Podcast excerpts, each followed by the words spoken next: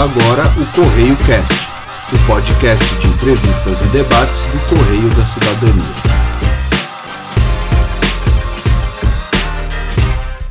Estamos no ar, uma boa noite ou bom fim de tarde para quem nos acompanha ao vivo aqui no YouTube, nessa quinta-feira, dia 29 de julho de 2021, e um bom dia, boa tarde, boa noite para quem estiver nos acompanhando aí em outros momentos e plataformas. É, bom, estamos de volta aqui com as lives do Correio da Cidadania e após um novo intervalo e novo formato. Né? Quem já nos acompanha por aqui pôde reparar que mudou o nome da série de lives para Correio Cast. Isso quer dizer que sim, agora vamos ter um podcast e esse aqui é o primeiro episódio. E, bom, Todos os episódios também vão estar sendo transmitidos aqui é, no YouTube ao vivo, como esse de hoje, que está começando agora. As entrevistas e os debates ao vivo aqui no canal também vão continuar por aqui depois que as lives acabarem, né, como sempre ficou, mas agora também vão nesse formato de podcast, né, para diversas plataformas aí disponíveis e, bom, das quais a gente ainda não tem os links dos feeds, mas a partir da próxima semana, da próxima live, episódio, vai estar tudo disponibilizado, né? Todas essas informações vão estar é, disponibilizadas. Para quem não conhece o Correio da Cidadania, nós somos um jornal independente que completou 25 anos nesse ano, né, um dos mais antigos em atividade no Brasil. A gente está com uma campanha né, de, de uma rede de apoio, que você acessando lá, além de nos apoiar e apoiar é, o nosso trabalho, também tem informações úteis assim, é, disponíveis sobre a história do jornal, nosso momento atual e todos os, os projetos e, e, e, os objetivos que a gente tem para o futuro desse trabalho e que vão precisar de, de muito apoio né, da nossa comunidade de leitores e internautas, né, uma vez que a gente é financiado por essa comunidade, né? A gente não tem nenhum partido político, nenhuma empresa, é, nenhum aplicador financeiro, nada desse tipo por trás da gente, né? E ao mesmo tempo que a gente também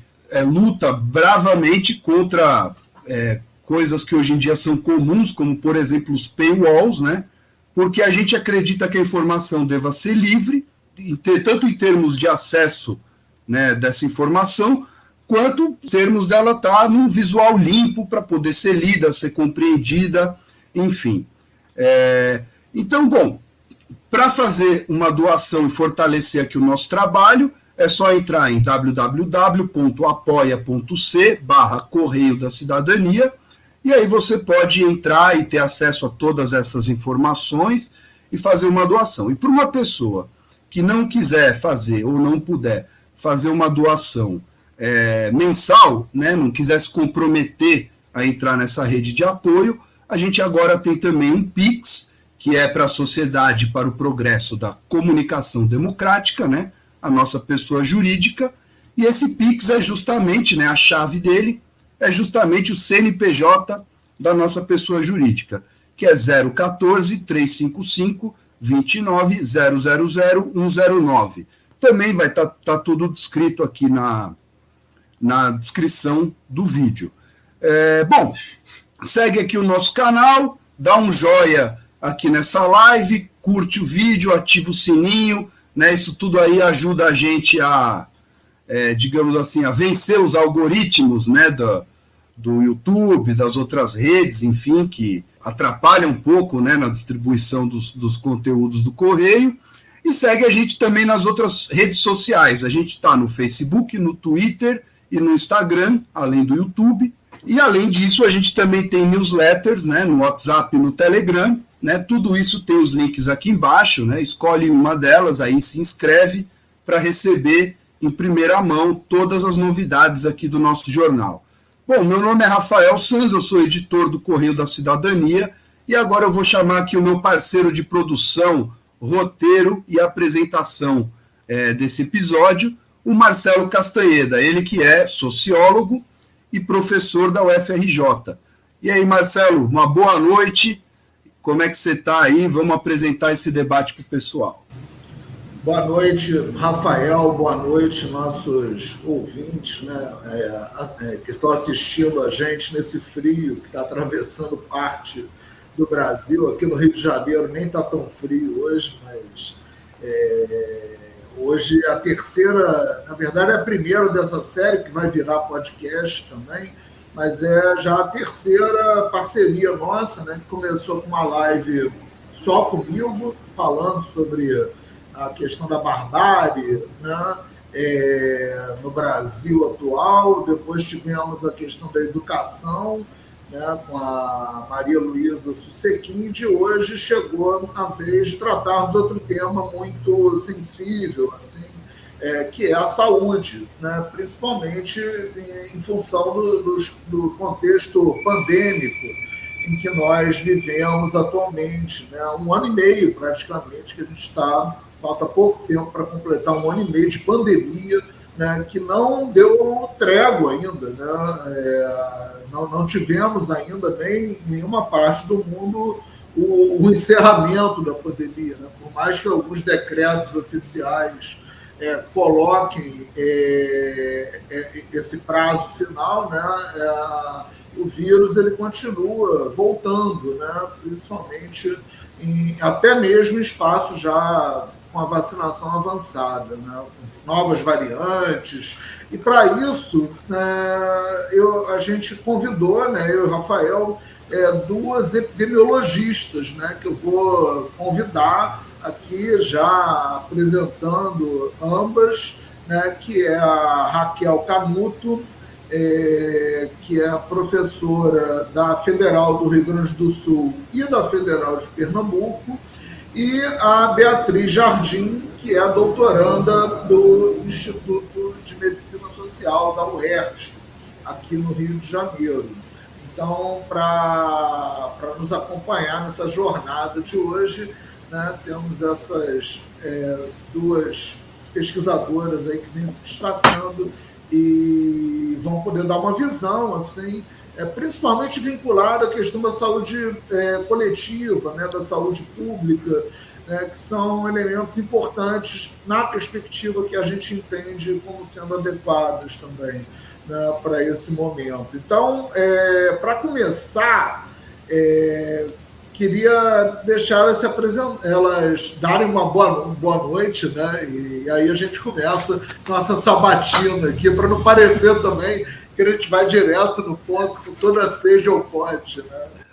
É, para não ficar aquele interrogatório frio, né? é, a gente não veio com habeas corpus, tá tudo bem, a gente vai responder todas as perguntas, podem ficar tranquilos. Então, boa noite, boa noite pessoal, quem está nos escutando.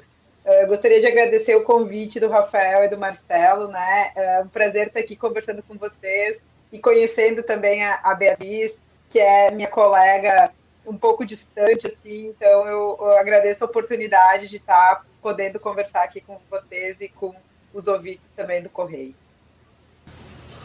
Então, boa noite, pessoal. Obrigada, Marcelo, Rafael, pelo convite. Obrigado pelo privilégio de estar aqui nessa conversa com a Raquel, que eu também já há muito tempo que eu queria conhecer, assim, entre aspas, né, presencialmente. né, conhecer, a gente está se conhecendo à distância. Se Deus quiser, um dia a gente se encontra presencialmente, né?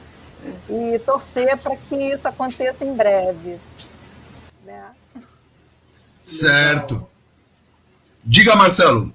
Não, ia começar pelo, por esse momento, né, que eu estava falando da pandemia, que muita gente, assim, muita gente já está tomando a primeira dose da vacina aqui no Brasil, né, e a segunda dose ainda num número restrito, acho que em torno de 20% ainda né, da população adulta, tem alguns atrasos também, né, nessa, nessa distribuição das vacinas, às vezes paras, né?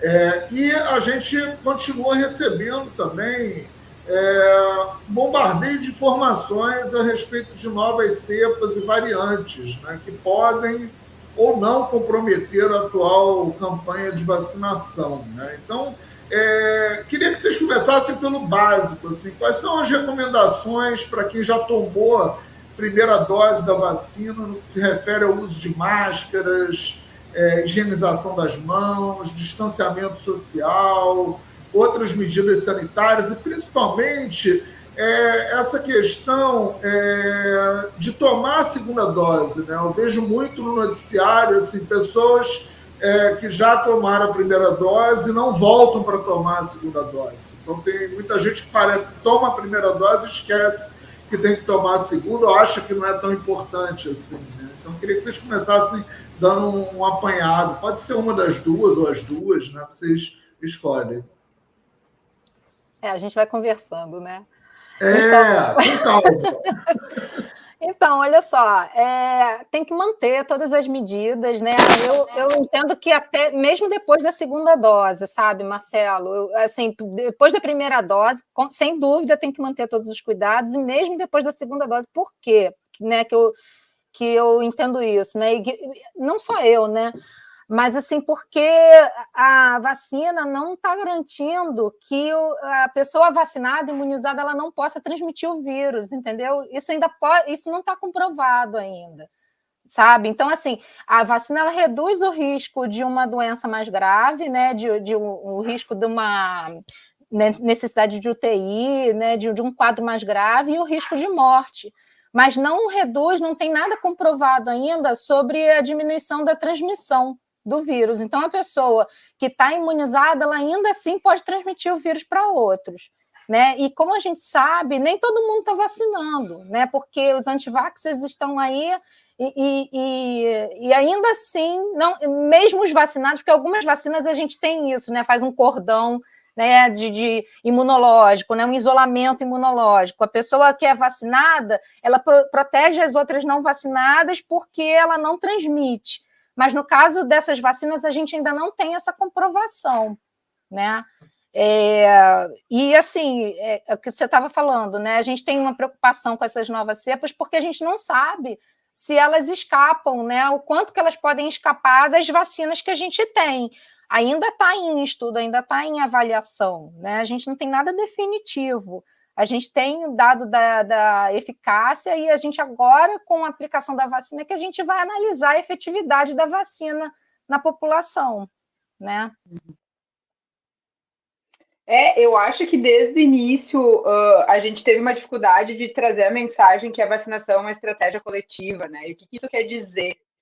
Porque parece muito abstrato, porque quando a gente tem estudos, os estudos eles são populacionais, então eles vão trazer eficácia para aquela por, um conjunto de indivíduos. Essa eficácia ela não se traduz automaticamente para o indivíduo. Assim. Então não é o indivíduo que tem 86% de chances né, de reduzir o risco de ter um agravamento da doença. É aquele grupo de indivíduos vacinados com relação ao que não foi vacinado. Então, esse dado é um, é um grande problema da epidemiologia, inclusive, isso, porque a gente faz estudo populacional e a gente cria estimativas para uma população.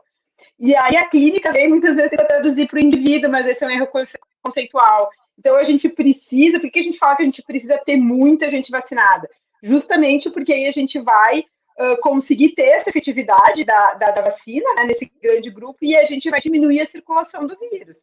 E, e, então a gente continua tendo um risco coletivo, né?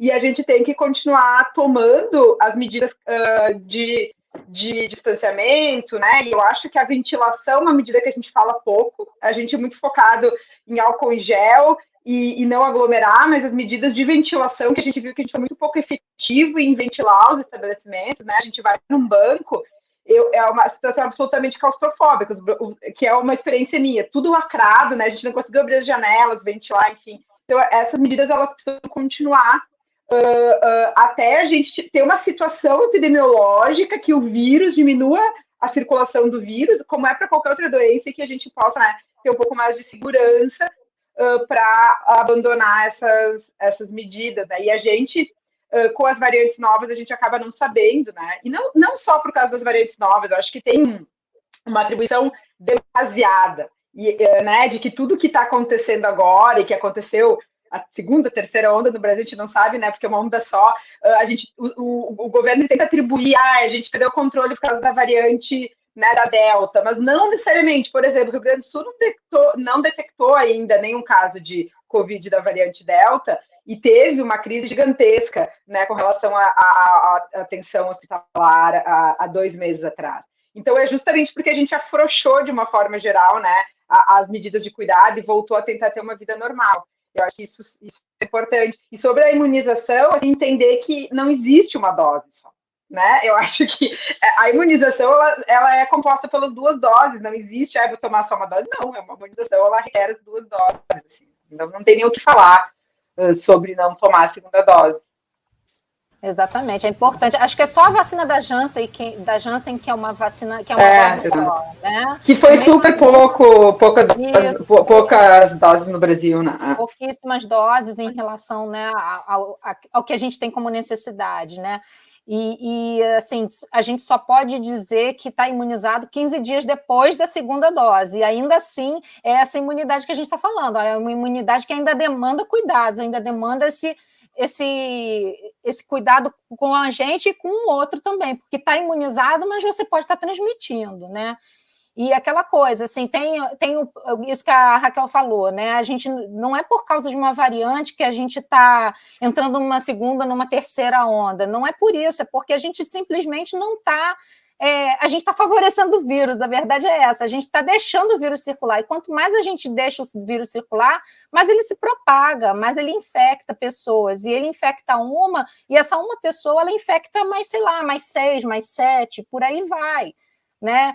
Então, e quanto mais ele se propaga, mais chance ele tem de sofrer mutações e surgirem novas variantes, sim. Né? E o problema das novas variantes é que assim, a gente sem uma vigilância né, é, genômica, né, que chama, né, eu acho que é, é genômica, Raquel, é, é, é. vigilância epidemiológica genômica, uhum. como sei. É porque é, é, é novo para todo mundo, né, inclusive para a gente, viu, Marcelo?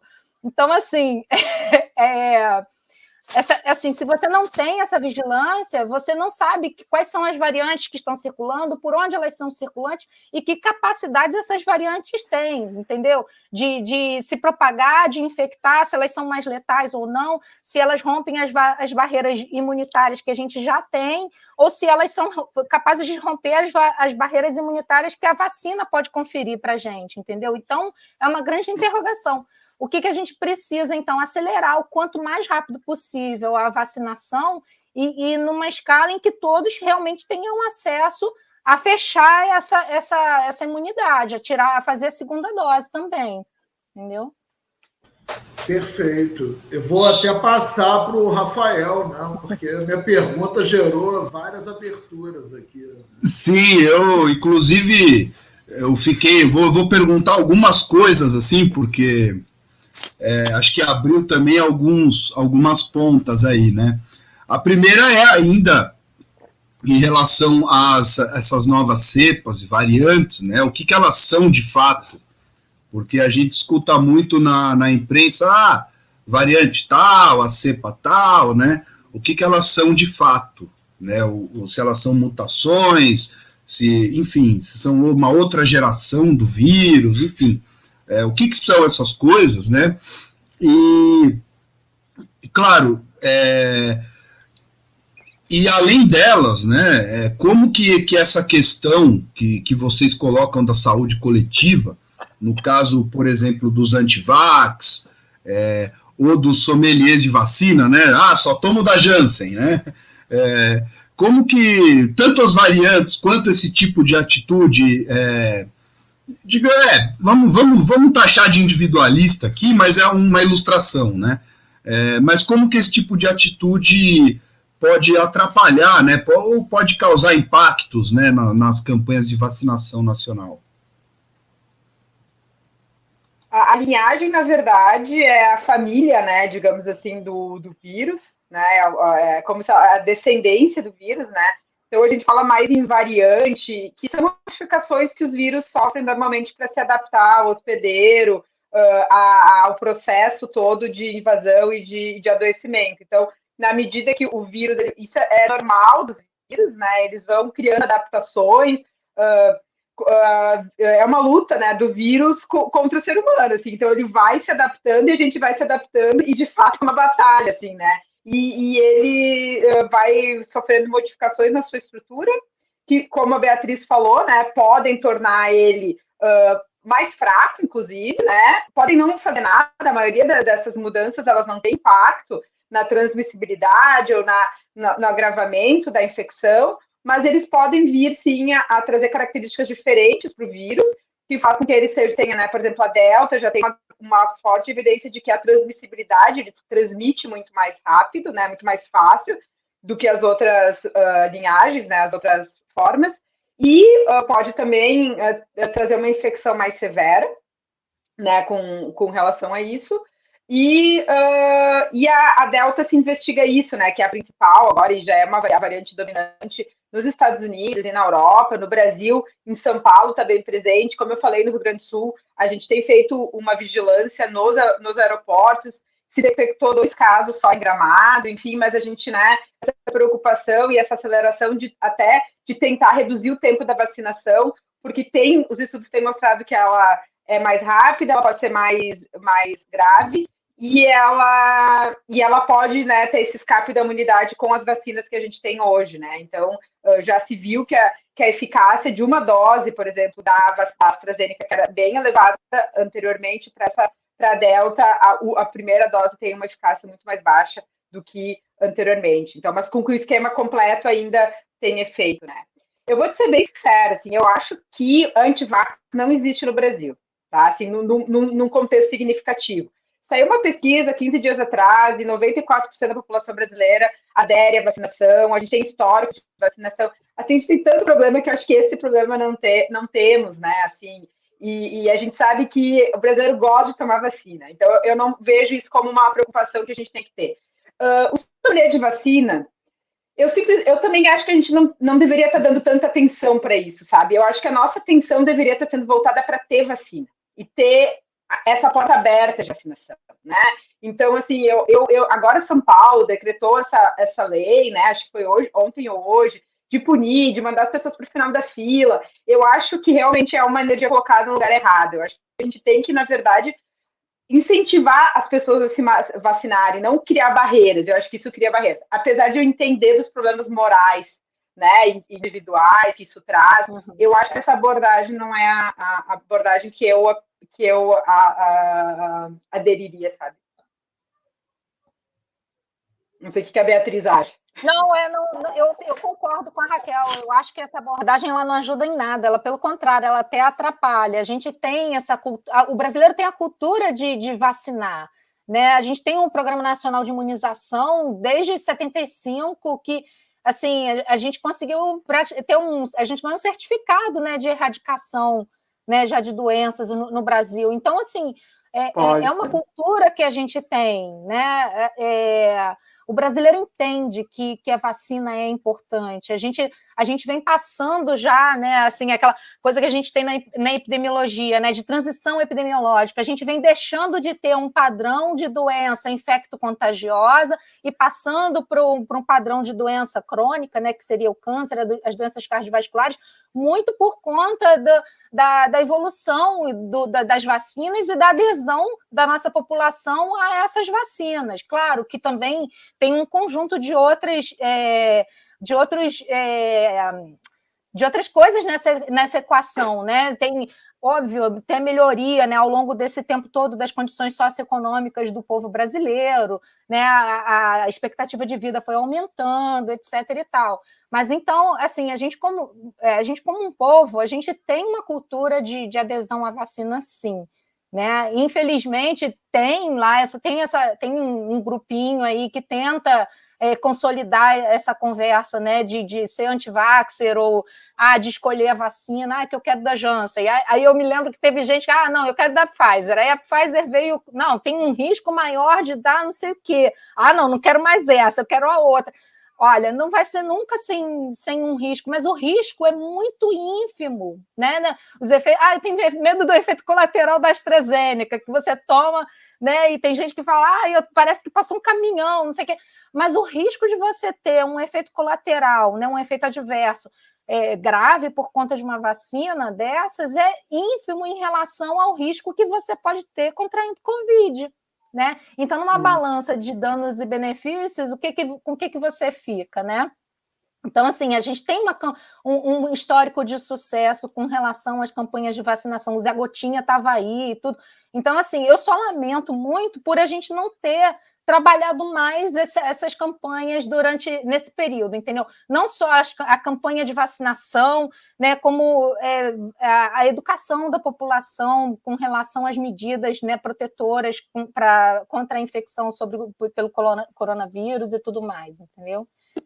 Mas é isso, eu concordo com a é, é, é, eu não sei daqui 10 anos, talvez daqui 10 anos os antivacinas estejam em maior número, assim, pelos, movi pelos movimentos que a gente tem acompanhado. Eu, eu espero que não, eu espero que essa pandemia esteja servindo de muitas lições, sabe, Raquel? Assim, eu tenho esperança, não sei se eu estou sendo muito ingênua, muito poliana, sabe, mas eu, eu, eu tenho esperança de que essa, essa pandemia venha, venha, tenha vindo como uma lição, sabe, para a gente mostrar, olha, como o SUS é importante, olha como é importante a gente ter é, vacina, a gente ter investimento em ciência e tecnologia, entendeu? Tem, tem várias questões aí que eu acho que a gente é, pode estar tá tirando, é, é, um lado meio positivo dessa, dessa pandemia, sabe? Eu vou, vou tentar prosseguir aqui numa pergunta né, que que eu acho que junta um pouco de pontos que tanto a Beatriz quanto a Raquel colocaram,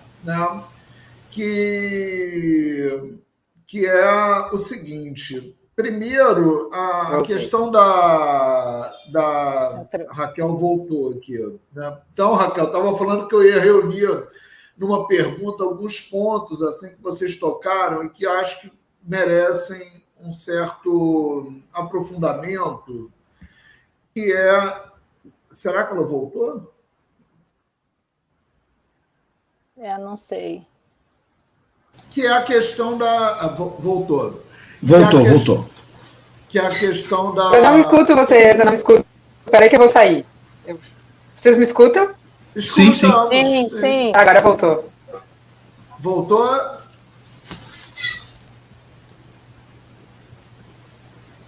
Eita, caiu de novo. Não, voltou. Voltou. voltou. Gente. Voltou. Agora sim. Foi. Ouve. Ouve bem? Tá ouvindo a gente? Agora sim. Ah, beleza. Então, agora eu vou para uma pergunta pô, que vai juntar alguns pontos que vocês falaram aí.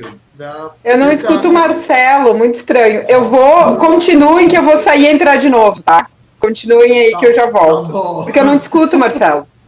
Tá, então eu vou perguntar para vou perguntar para Beatriz, então, primeiro. Essa questão da saúde coletiva que vocês falaram, tanto você quanto a Raquel, né, como é que vocês avaliam é, a forma como o Brasil lidou? Porque a sensação que eu tenho é que o Brasil virou um páreo no mundo né, na relação com a pandemia quando era uma expectativa de que o Brasil fosse lidar muito bem pelo histórico que nós tínhamos é, em relação à saúde coletiva. Né?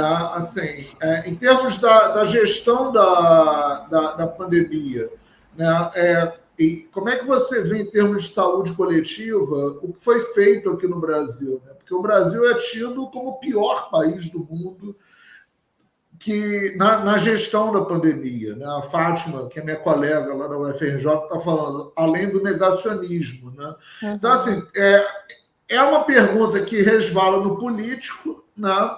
na questão política, mas assim, é, é entender, a Raquel voltou. Está me ouvindo, Raquel? Sim, agora é perfeito. perguntando para a Beatriz essa questão de como o Brasil lidou com a pandemia. Né? Assim, é, parece que virou párea mundial, né? porque o Brasil era um destaque em termos de políticas de saúde coletiva. Né? E, e aí, queria que vocês detalhassem também esse aspecto federativo, né? da federação.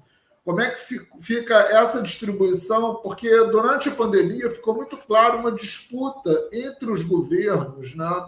É, federal, estadual, que o, a figura do governador de São Paulo talvez fosse a mais expressiva aí nesse, uhum. nesse momento, né, de tentar é, é, o conflito com o governo federal em busca de uma visibilidade aí é, em prol de uma futura candidatura a, ano que vem, né?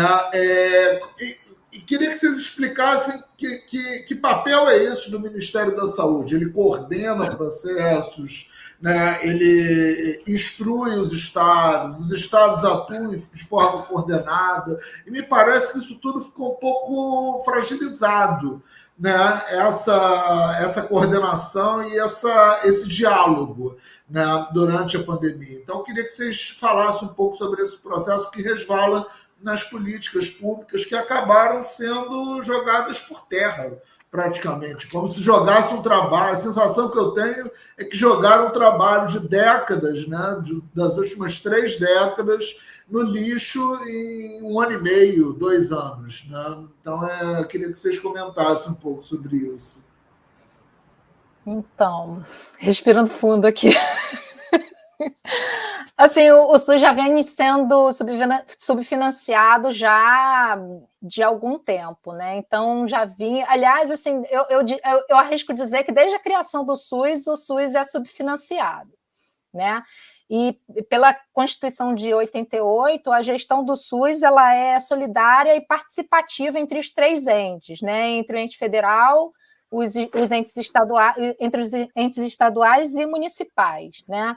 A, o Ministério da Saúde ele tem como responsabilidade é, formular, normatizar, né, é, fiscalizar, monitorar, avaliar as políticas e, e e aí vai num escalonamento né, até chegar ao município. Né? O, por exemplo, na imunização, o ente federal ele deveria adquirir vacinas, distribuir para os estados, os estados distribuírem para os municípios e os municípios aplicarem. Entendeu? Seria isso.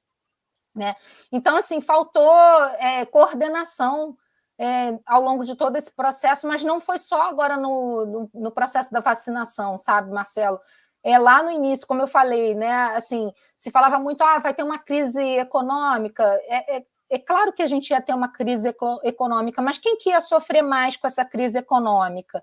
Né? É, os mais pobres, a, a, desigualdade que a gente tinha, já tinha no Brasil, ela ainda ia aumentar mais, né?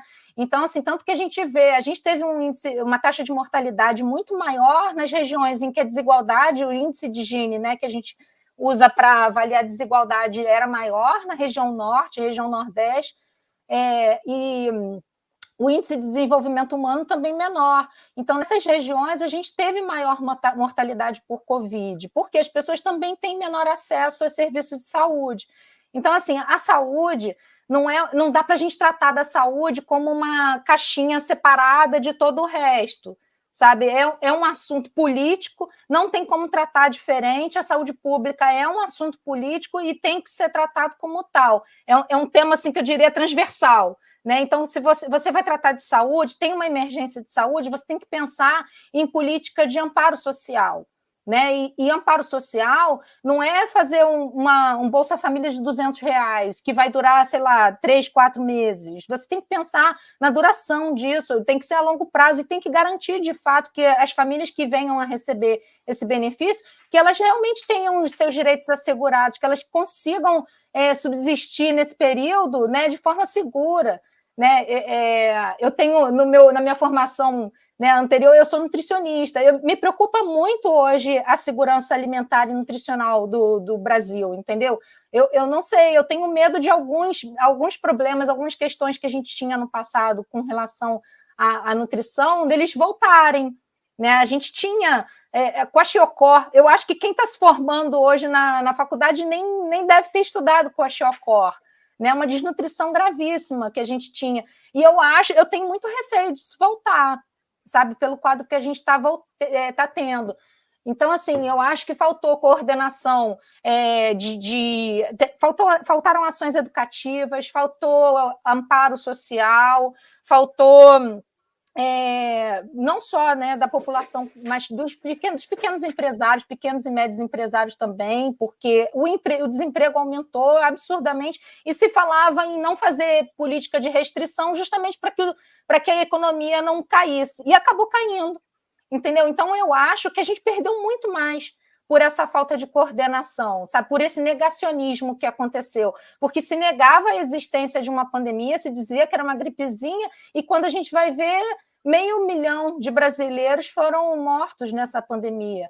Quem não conhece alguém que foi que, que, que faleceu durante essa pandemia ou que precisou de uma, de uma internação de um procedimento hospitalar né, mais invasivo? Então, assim, é, é, muito triste. A gente vai ter um erário aí por conta dessa pandemia que, é, assim, eu ainda não consigo dimensionar, sabe? Sim, desculpa, desculpa atravessar. É, hoje bateu aqui né, o número de 553 mil mortos, né? É assim, eu não sei, eu não sou, não sou da área, mas para mim é surreal a gente ver é, um país que nem vocês mesmas falaram, que tem todo esse histórico de vacinação da população, que tem o que tem um SUS, né, com todos os problemas que, que enfrenta, mas tem tem países aí que nem tem nada nesse sentido. A gente vê um Brasil que nesses termos, né, de saúde pública, de saúde coletiva, sempre foi um país que atuou e de repente, em pleno 2020, né, agora 21, né, mas desde, né, a gente eh, vê essa completa, é, esse completo descalabro, né, em cima dessas questões. Aí vocês, eu não lembro agora se foi a Raquel ou a Beatriz, até falou que ah, a gente não tem tantos antivax no Brasil. Não, de fato, mas a gente tem um negacionismo que é brutal, inclusive para cima da ciência como um todo, né, não não só da saúde. Aí, enfim, feito esse comentário, a gente podia continuar aí nessa, nessa análise aí desse ano e meio pandêmico brasileiro, né? É, só precisava é, dar os dados aí, né, dos, de quanto fechou hoje e, e, questão de mortos, né, que é uma tristeza, e fazer esse breve comentário, assim, porque realmente, para mim, pelo menos, me parece um descalabro absoluto. Com certeza, Rafael. Eu, eu acho, assim, voltando um pouco para as disputas políticas, né, Marcelo? Eu acho que a gente é o que a gente vê. É, é, essa CPI é, tá lavando um pouco a alma, assim, sabe? A gente não sabe o que, que ela vai dar, mas a gente está vendo realmente, de fato, o que, que aconteceu, né? A gente achava que era incompetência, e agora a gente está vendo que era um plano, né? A gente tinha aí um plano, primeiro um plano de uma aposta, né? Uh, é, é preciso dizer que ninguém sabia que a gente ia chegar nesse ponto, assim, sabe? Eu acho que a gente precisa ser justo e dizer a gente não imaginava, assim. Uh, quando começou a pandemia, ninguém imaginava que a gente ia ficar um ano e meio na pandemia. Talvez o Átila, que é o maior pessimista, né, desse, desse país, assim, e acertou nas previsões pessimistas dele, mas a gente, a gente não esperava que fosse essa magnitude. Parece que o governo uh, escutando o, o, os seus, uh, seus apoiadores, né, negacionistas, uh, uh, topou né, essa aposta de que ia passar e, e, ia ganhar essa narrativa de que era só uma gripezinha, né? E aí eu acho que ano passado foi isso que a gente viveu. Né? E junto com isso um desmonte da saúde, porque na medida que começaram a se travar essa, começou a se travar essas brigas internas, né? A gente perde o primeiro-ministro, a gente perde o segundo-ministro, a gente tem o terceiro ministro, que é o Mandetta, que é uma pessoa que não sabia o que era o SUS. Uh, não acho que os anteriores também eram grandes especialistas em SUS, mas assim, uh, uma pessoa que não sabia o que era o SUS e que trouxe toda a sua equipe de pessoas que não sabiam o que era o SUS. Né? Então a gente tem hoje um desmonte das equipes técnicas dentro do Ministério da Saúde, então a gente perdeu muita gente qualificada. Quando a gente vê a, a Maíra, né, Maiara, a capitã cloroquina, falando e, e, naquela consultoria, naquele vídeo, a gente tem, a gente tem um, um insight do que está acontecendo. Aquela pessoa não, ela não lê um artigo, ela não consegue entender um artigo e, e, e ela está lá liderando toda uma campanha de tratamento precoce, enfim. Então, a gente tem aí um problema muito sério de qualificação das pessoas que estão que estão dentro do, do, do Ministério da Saúde hoje, e é realmente isso, Marcelo, é, um, é, uma, é um, uma destruição, assim, né? 30 anos de Sistema Único de Saúde, Uh, a gente conhece muitas das pessoas e admira muitas das pessoas que passaram pela gestão do Ministério da Saúde, né, nesses 30 anos, e a gente acaba aí com, com esse retrato. Então, eu acho que o ano passado foi essa aposta, sabe? E aí, esse ano, começou a pressão da população pela vacinação. Porque quando vem a vacina, muda, né? E a, e a aposta do Dória na vacina. E eu, sinceramente, agradeço o Dória, que ele fez a aposta na vacina.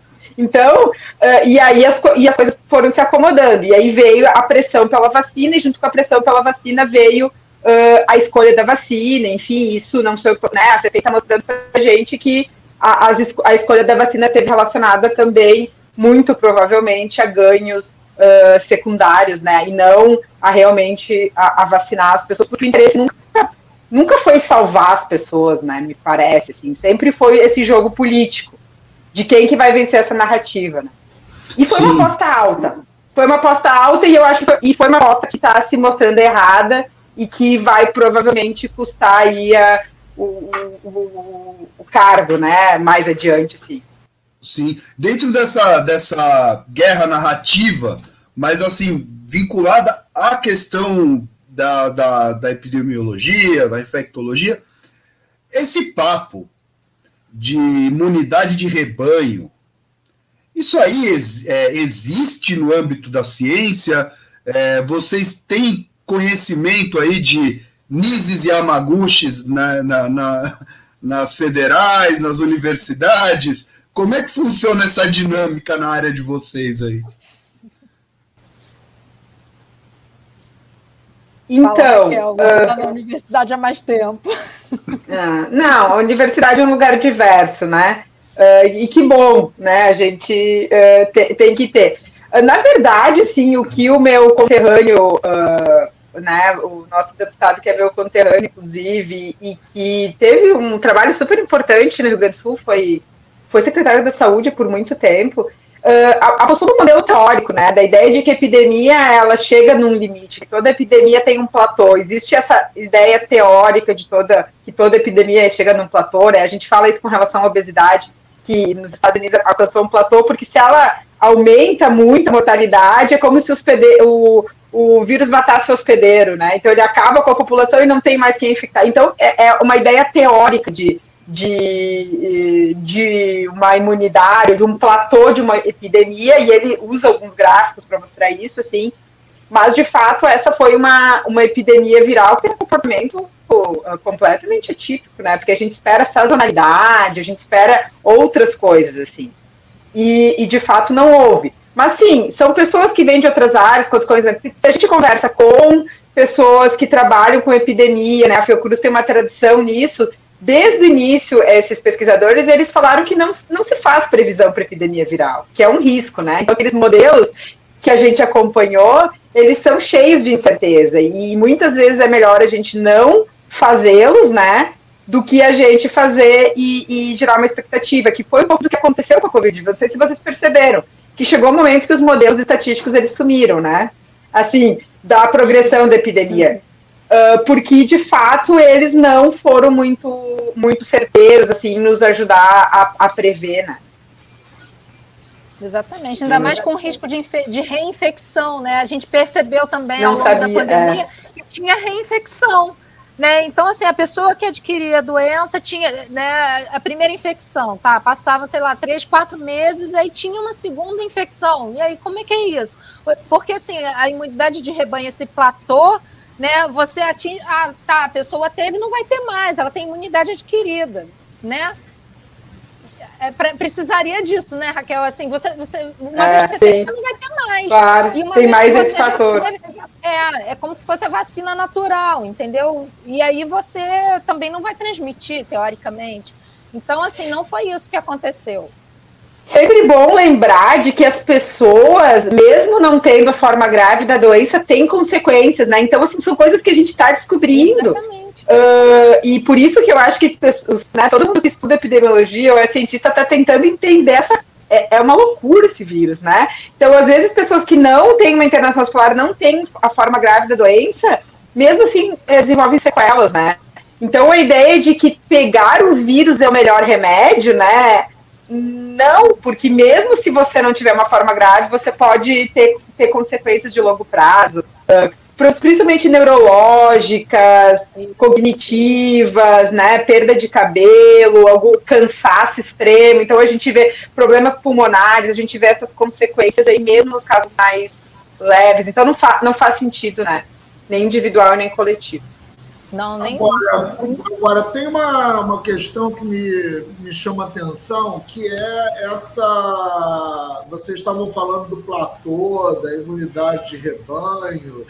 E como é que em determinado momento ali, em 2020, ano passado, é, várias. É, você podia ver na, nas redes sociais, principalmente, que esse terreno mais individualizado, né, que fica todo mundo agregado, a quantidade de pessoas que se apropriaram disso, né, também, assim, se apropriaram semanticamente, né, para falar sobre isso como se soubesse tudo que estava acontecendo, e olha que eu não sou nenhum defensor de especialistas, tá? Pelo contrário, eu sou um generalista por natureza. Né? Então é interessante perceber como é que existem essas camadas. Né?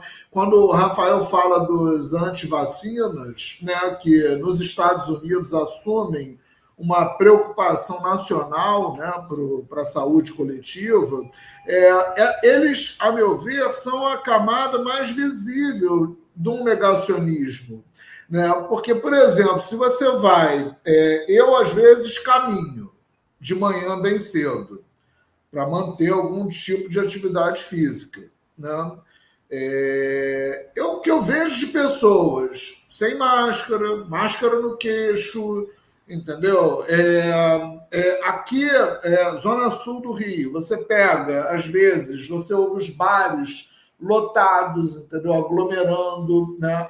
Hoje à tarde, o prefeito do Rio anunciou o fim das medidas já para o dia 15 de novembro. Quer dizer, já anunciou, quer dizer, terminou a primeira dose da maioria, vai liberar estádio para a segunda dose. Como se, ou seja, é, ou ele está muito bem informado, ou ele tem uma decisão política sendo tomada, né? porque ele tem, obviamente, as preocupações econômicas, né? os grupos que o apoiam, e aí eu entendo que é, é, é, é, o, é o cargo que exige isso dele. Então, o que eu queria também voltar aqui para a nossa conversa é em relação à comunicação, né? Porque eu falei da, da, do uso da máscara né? e do distanciamento, que eu, eu, eu considero que são componentes fundamentais, assim.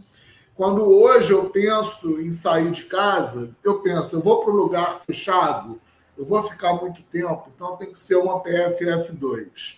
Entendeu? Ah, eu vou caminhar, então pode ser uma máscara mais leve, que vede, mas eu vou de máscara, eu não vou sem máscara. Então, é, eu, eu, não tenho, eu não tenho contato com aglomeração, né?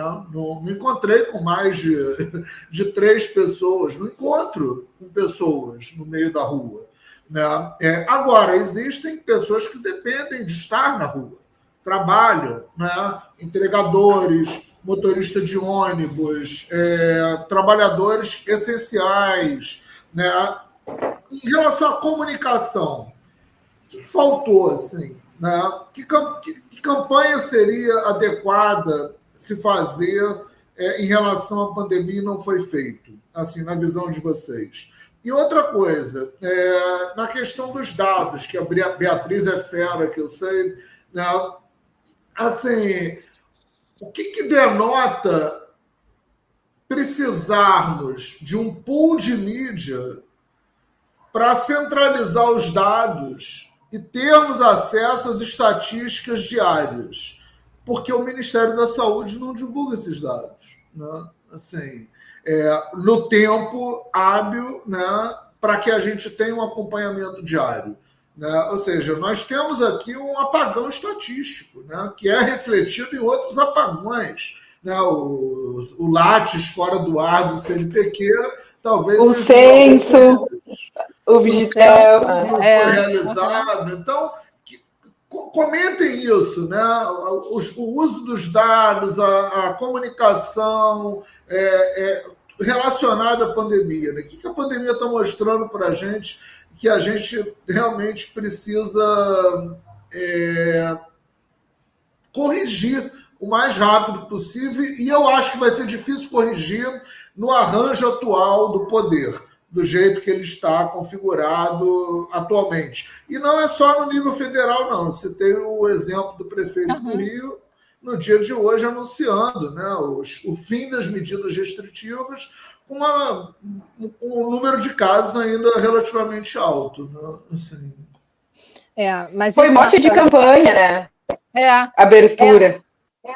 Mas isso, mas isso eu acho que assim, é, é, ironicamente, o vírus no Brasil é um, o Brasil é o único país do mundo em que o vírus sabe ler diário oficial, entendeu? Então, assim, ele leu lá que tem que acabar, que vai ter um decreto, já teve o decreto, vai acabar 15 de novembro, então, ó, dia 15 de novembro tem que ficar quietinho. Ah, não, não quero. Aí ele vai e solta uma variante nova, pronto, aí vem a quarta onda. Entendeu? Foi feio, mas assim, é, é, é falta de política. E aí é uma falta de política de nível central. É muito difícil, por exemplo, ter uma ASCOM ativa, né, o Ministério da Saúde passar uma mensagem é, de proteção, né, de, se, é, usem máscara, lavem as mãos, mantenham distanciamento e tudo, quando o presidente da República não usa máscara, não faz distanciamento, promove aglomeração, pelo, né, ao contrário de, de, de fazer distanciamento, promove aglomeração. Então, assim, é, é é muito. não é só contraditório, sabe? É, é, é, é como que eu vou dizer? É, ele, ele conspira contra, entendeu? É, vai contra e combate aquilo que poderia proteger, entendeu? Não é só falta de vontade em proteger, é também vontade de, Ativo. sabe, de. É, sabe, de, de, de, combater ainda mais, de, de deixar de promover o vírus, sabe? A vontade é, me parece isso, sabe? Então, assim, vamos supor que a gente tivesse uma ASCOM ativa, bem orientada, que tivesse um Ministério também da Saúde bem ativo, orientado e tudo mais. Eu acho que essas mensagens, talvez, eh, não, não sei, eu tenho dúvida se elas fossem, se elas seriam tão produtivas, sabe? Porque, assim, o grupo que. Esse grupo daí, ele, ele dissemina fake news a torta e direita num volume que a gente não tem o menor controle pelo WhatsApp, não só em quantidade, como em, é, é, em, em qualidade também. É, no WhatsApp e agora também no Telegram, que a gente sabe que tem uma dimensão talvez ainda maior, né? Porque acho que os grupos do Telegram são bem maiores do que do WhatsApp. Então, assim, esse domínio de fake news, eu, eu não sei, sabe, Marcelo, é uma dúvida minha até, né? E como combater? Né? Aí é uma pergunta que eu até posso trazer para você, sabe? Que eu tenho dúvida mesmo. Como que você traz uma mensagem de saúde pública que seja efetiva com, é, com um trabalho por trás dessas fake news, assim, num volume, numa, né, tão absurdo nesses canais, que a gente não tem a menor penetração. Mas eu não sei, sabe? Eu acho que, e aí é uma, uma coisa também de, de uma experiência de, de trabalhar com profissionais da saúde, assim. Eu acho que o discurso não está ligado só ao negacionismo, tá? Eu acho que esse, esse, essa é uma interpretação que talvez não, não seja a 100% correta.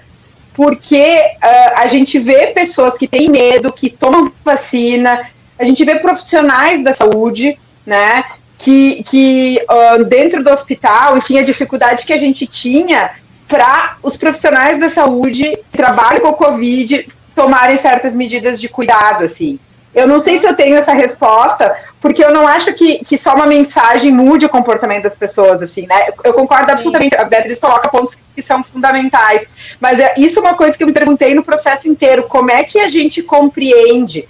Porque a gente tem uma, uma, uma tendência até na saúde pública mais dura, de um discurso moralizante, dessa coisa, ah, então o sommelier de vacina, o cara que não tem consciência, que ele é individualista, mas a gente tem estudos, por exemplo, mostrando que pessoas deprimidas têm mais dificuldade de fazer isolamento social. Eu acho que é muito mais complexo e faltou a gente, uh, a gente falta, e eu vou dizer que isso não é só para Covid, falta a gente entender como que a gente muda comportamento de uma forma geral na área da saúde, né? É, vou pegar o exemplo da nutrição. Não adianta dizer que comer tal, tal coisa funciona. As pessoas, não é isso que muda o comportamento. Então eu me pergunto muito isso, sabe, Marcelo? Se esses discursos moralizantes ou o longo período de tempo que a gente está nessa situação, o quanto que as pessoas de fato estão segurando essa barra, né? Quando a gente vai para comunidades também de menor nível socioeconômico, como que chega a informação que sentido faz isso para as pessoas, né? O que, que o Estado, que papel que ele tem? O que, que vem o Estado agora me dizer para usar máscara? O Estado nunca veio aqui, né? Isso. Eu acho que a gente tem complexidades na interpretação que eu acho que são muito além do negacionismo. Eu vou te dizer porque eu conheço pessoas que uh, têm um discurso negacionista de ah, não é bem assim, mas vão lá e se cuidam, né? Então eu acho que não é necessariamente sempre correlacionado a pessoa estar tá negando, apesar de ter esse discurso negacionista, da ciência não ser valorizada, da gente ter isso cada vez mais presente e ser uma questão importante. É, eu fico pensando sobre isso, assim. É. Hum, é. Indo um pouco nessa coisa, né, de, de você dar acesso àquilo que você está recomendando. No caso, por exemplo, o Marcelo falou: ah, quando eu vou num lugar fechado, eu uso uma PFF2, uma N95, eu vou caminhar, eu uso uma máscara mais leve. Assim, vamos dizer, uma tripla cirúrgica, talvez, né? Quem da comunidade, que, né, quem, assim, o cidadão comum, talvez nem não necessariamente da comunidade, primeiro, ele talvez nem tenha essa instrução né, ele não tenha recebido a instrução né, de que, olha, a PFF2 é adequada para você estar tá num ambiente fechado por um período de tempo maior, e a, a tripla cirúrgica seja, seria melhor para você caminhar, não use a de pano, né? Então, assim, quem sou eu para julgar se o cara está usando a, a máscara correta ou não? Né? Eu dei acesso àquela máscara para aquela pessoa, né? E aí, se eu dei vamos, vamos dizer, como é que eu vou trabalhar o acesso a essa máscara? Eu não tinha nem polo produtivo de máscara no Brasil para dar para os profissionais de saúde. Os profissionais de saúde não, não tinham EPI, né? É a N95 eles tinham que reutilizar durante 15 dias seguidos sabe? Então, assim, como que eu vou estabelecer? São vários desafios, sabe? É, que a gente tem pela frente. Eu, eu fico imaginando, a gente para o futuro, a gente tem que pensar em ter um polo tecnológico no Brasil que torne a gente, é, por exemplo, é, que a gente consiga sustentar a produção de insumos necessários para uma situação como essa, de respirador, de, de, de, máscara, o que for. Porque, olha, não é uma questão de se a gente vai ter outra pandemia, é de quando vai acontecer. Eu me lembro de, de aula de virologia na faculdade. O, o professor falava: olha, tenham como É uma tragédia anunciada, né? É, isso vai acontecer, entendeu? A globalização está aí, o trânsito de pessoas está acontecendo, entendeu? A, a, o desmatamento está cada vez maior, entendeu? A, os problemas ecológicos que a gente está vivenciando estão se adensando cada vez mais. Então, assim, a gente vai ter vai, vão surgir outros vírus. A questão é que vírus serão esses e, e qual vai ser o comportamento deles, entendeu? Aconteceu de vir um vírus respiratório, né? É, vamos dizer assim, não querendo ser pessimista, né? Ele poderia ser pior até. Sei lá, entendeu? Já foi ruim da maneira como está sendo, já está sendo ruim, né? Mas assim, é uma questão de quando, porque a gente vai ter outros eventos aí pandêmicos, entendeu? Esse não foi nosso primeiro, mas foi o que mais está é, sendo o que está mais impactando, pelo menos até então. Né? A gente teve gripe espanhola, teve uma série de outros eventos lá no passado, né? mas hoje a gente tem aí como aliado o, desenvolvimento científico e tecnológico. A gente tem que tirar proveito disso e não é, é, fomentar ainda mais esse negacionismo. Então, eu acho que é um trabalho assim bem complicado, sabe? Essa coisa da comunicação. E você também perguntou sobre a questão dos dados, né? Sobre a, o consórcio de, de veículos da imprensa, né, Marcelo? De assim, como que a gente vê isso? Assim, esse consórcio ele foi é, criado num período que foi bem crítico, teve um apagão de dados. A gente ficou sem informação. As secretarias passavam as informações né, sobre os casos novos e sobre os óbitos, e eles não eram consolidados pelo Ministério, ou eram consolidados, mas não eram repassados só para não passar num momento determinado lá de um telejornal, na televisão, né, para não dar audiência, sei lá, para aquele veículo específico. Então, assim, é, é, esse, esse consórcio de veículos da imprensa veio num momento em que a gente realmente precisava ter acesso à informação. E a gente precisa, a gente não consegue fazer monitoramento é, e vigilância epidemiológica sem informação, sem dado. A gente usou, durante esse período, a gente teve acesso a, aos dados do registro civil pelo, pelo pelo, pelo site lá deles, né, da, da, transparência, a gente teve acesso aos dados do CIVEP Grip, a gente não faltou informação, mas a gente teve que correr muito atrás, e ainda assim, assim eu sei que muita coisa foi construída a toque de caixa, né, teve o ESUS que foi construído, o DataSUS, assim, apesar de tudo, né, eu sei que o DataSUS passa por uma série de dificuldades, eles têm feito um bom trabalho, mas a gente sabe que tem muito para melhorar. É que realmente tem muitas forças contrárias, sabe? Não é um, um trabalho fácil, não. Né? Então, assim, eu acho que o consórcio de veículos da imprensa, né, no caso, né, eu acho que foi sobre esse que você falou, né, quando teve. Então, eu acho que veio num momento que foi necessário mesmo. O Conazente também é, é, fe, foi Conas, não, foi Conas que fez também uma consolidação dos dados no site. Eles fizeram um painel também, né, uma ferramenta de big data lá e, e, e apresenta hoje tem um painel lá. Acho que tem até excesso de óbitos nesse painel e tudo. Então, assim, são informações que a gente precisa para poder nortear as políticas de saúde pública. Sem dado, a gente não sabe o que está acontecendo, a gente fica no escuro completo. E aí, se você recebe a propaganda de que não, está tudo bem, e você não tem a informação da realidade, você vai acreditar que está tudo bem mesmo, porque você não tem a, a contraprova, né? Uhum. É isso, eu acho que esse apagão foi intencional, sim, e a gente vem vivendo outros apagões, né? Essa semana a gente está com um apagão aí no Lattes, a gente já teve um apagão no DataSUS, é, esse apagão no Lattes eu espero que recuperem logo, porque é muita coisa. Mas eu não, eu não consigo ver nada disso como sendo muito, assim, totalmente acidental, não, sabe? Certo. Bom, antes da gente seguir, eu queria mandar um alô aqui para quem está acompanhando a gente, quem interagiu com a gente aqui, o Felipe Castro, é, ele que é um dos nossos apoiadores, a Maria de Fátima e colega do Marcelo, e a Marcela Pontes, que é médica do SUS, não sei se ela ainda é, mas ela, quando eu a conheci alguns anos atrás, ela era, foi companheira nossa também na Rádio Cidadã FM, no programa que a gente tinha lá, em São Paulo.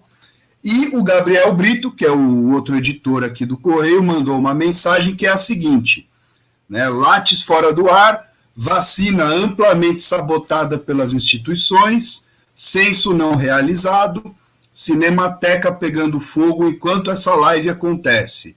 Somos o maior case de necropolítica do momento.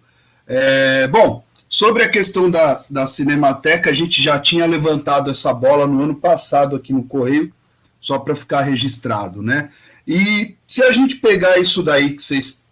É, isso aí que o Gabriel falou, com o que vocês estão falando a respeito né, do, do, do consórcio de mídia, que veio num momento em que não é uma questão da gente analisar ou não, em que deliberadamente é, veio uma ordem né, de cima no governo federal para o Ministério da Saúde para segurar esses dados. Né?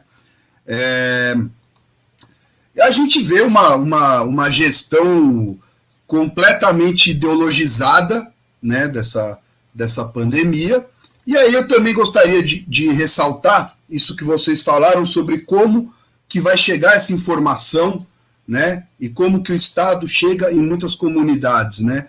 Muitas vezes é, a única forma, né? Muitas não, na grande maioria das vezes, é, a única forma que o Estado chega em muitas comunidades é através da polícia, da repressão, né?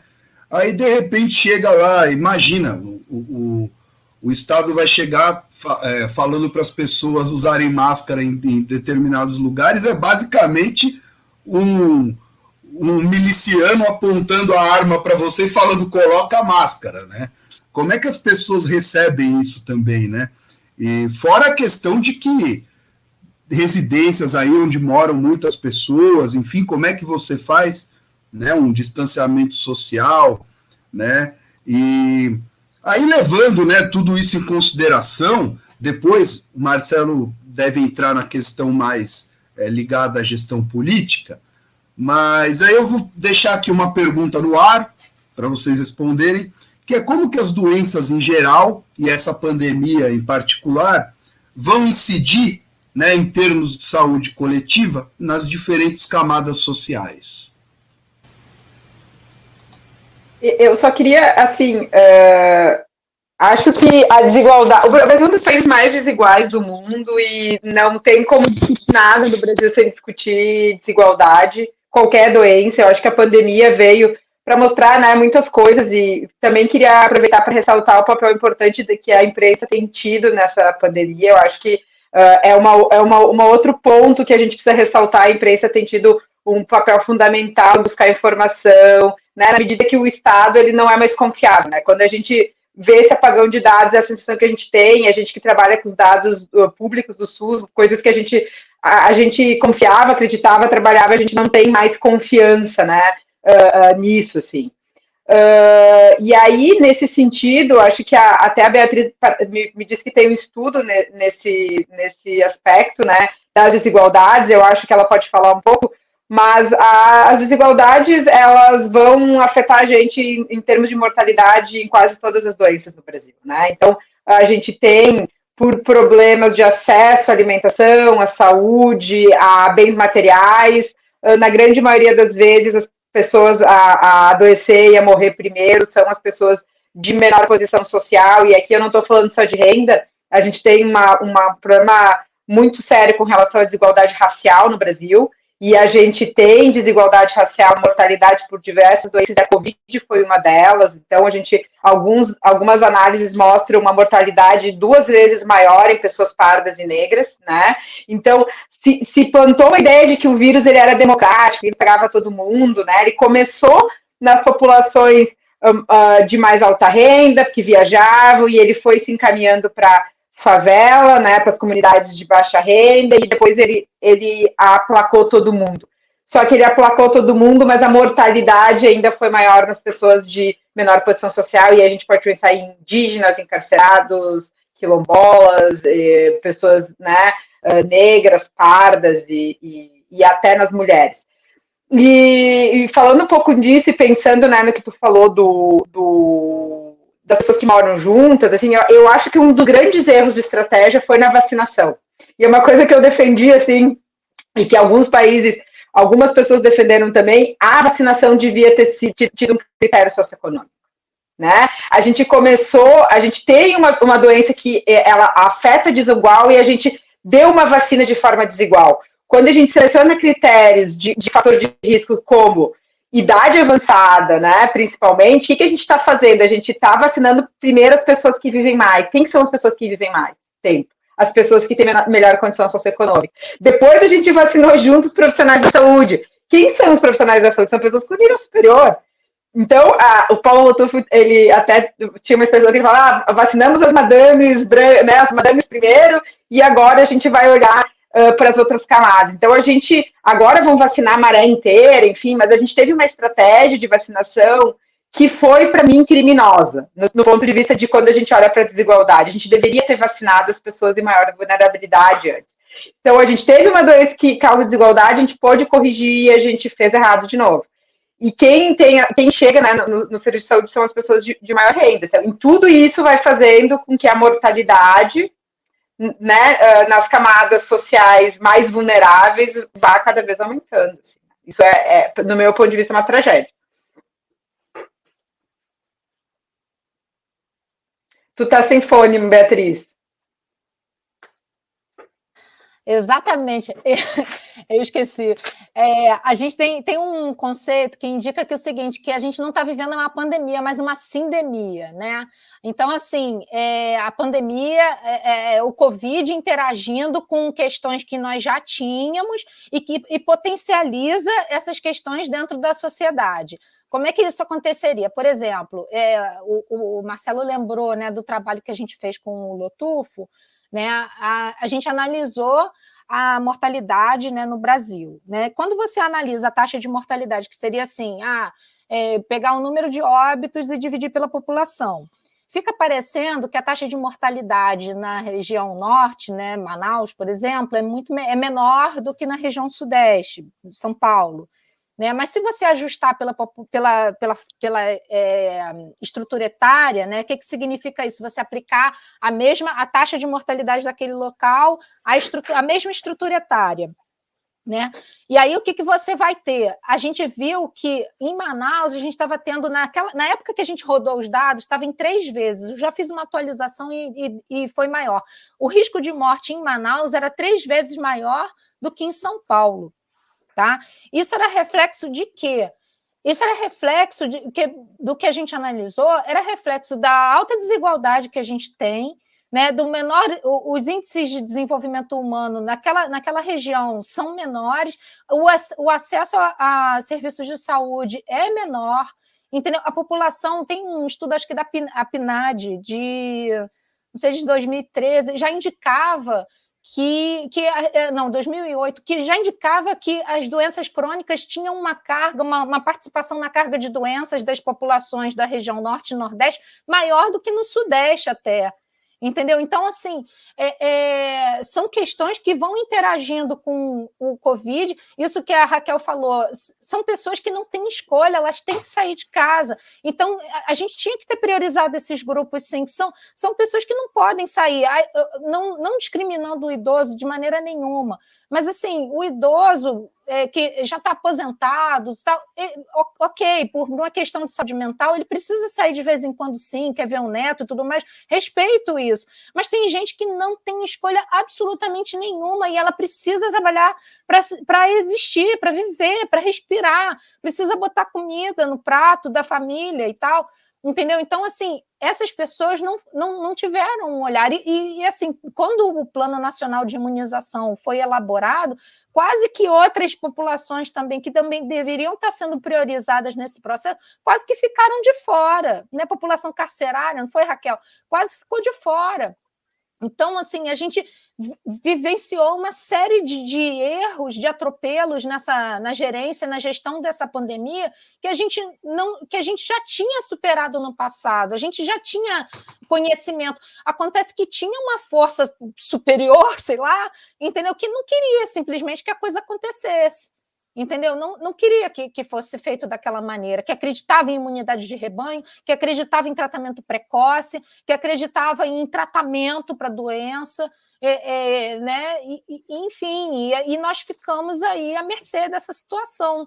A ciência foi é, jogada de lado, né? E, e as evidências eram, sei lá, é, eram totalmente é, é, é, escamoteadas, né? Ninguém, ninguém, queria, ninguém queria acreditar, ninguém queria ver, né? Então, muito difícil conviver com é, é essa, essa pandemia está tá, tá trazendo uma, uma, série de aprendizados para a gente. Eu espero que a gente fique com eles, porque a gente não pode permitir que essa situação se repita, não, não só pela gestão da, da pandemia, mas pelo, pelo cenário político que a gente está vivenciando. A gente tem que aprender com isso, isso tem que ter memória. A gente não pode viver isso de novo, não. Pelo amor, não dá.